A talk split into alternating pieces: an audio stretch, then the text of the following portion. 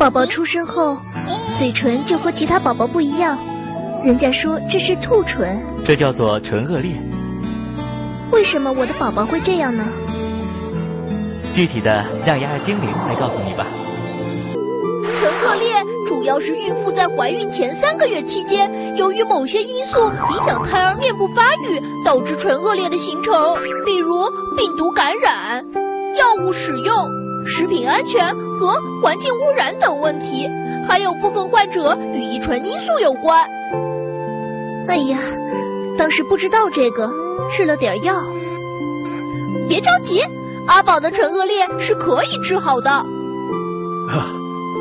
但是你们要做好心理准备，唇腭裂治疗是一项序列性的治疗，从手术恢复形态到语音训练，多项治疗要从出生开始一直延续到成年后。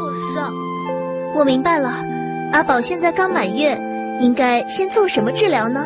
应该在孩子刚出生的时候就带来医院检查，可以进行唇裂术前的早期鼻畸形矫正。有助于获得更好的手术效果。三个月的时候进行唇裂修复手术。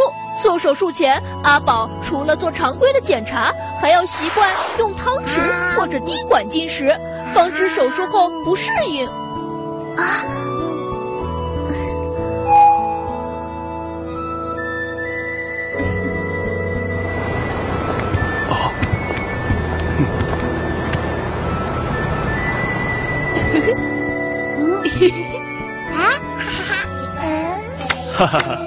阿宝，你现在一岁了，生日快乐！过完一岁生日，我们可以再去口腔医院做恶劣的手术。好，恶劣手术后还有什么治疗要做的呢？要做颌咽成形术，手术后每年要定期复查。七到十一岁可以根据具体情况做牙槽突裂手术。如果发现上颌后缩、牙齿不齐。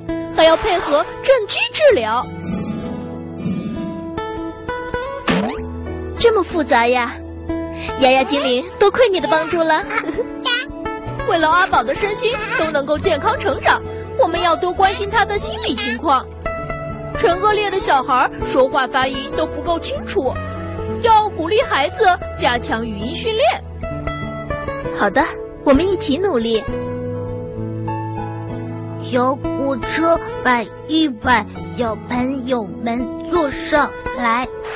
来，跟我念一遍：小火车摆一排，小朋友们坐上来。嗯，小火车摆一排，小朋友们坐上来。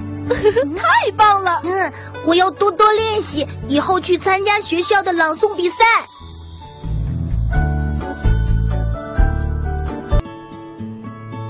谢谢收听爱牙 APP 电台。爱牙是一款专注于牙齿健康的手机 APP，用爱牙快速解决各类牙齿问题，轻松拥有一口好牙齿。民以食为天，是以牙为本。在苹果商店及各大安卓市场搜索“爱牙”，马上下载，一手掌握你的牙齿，你做主。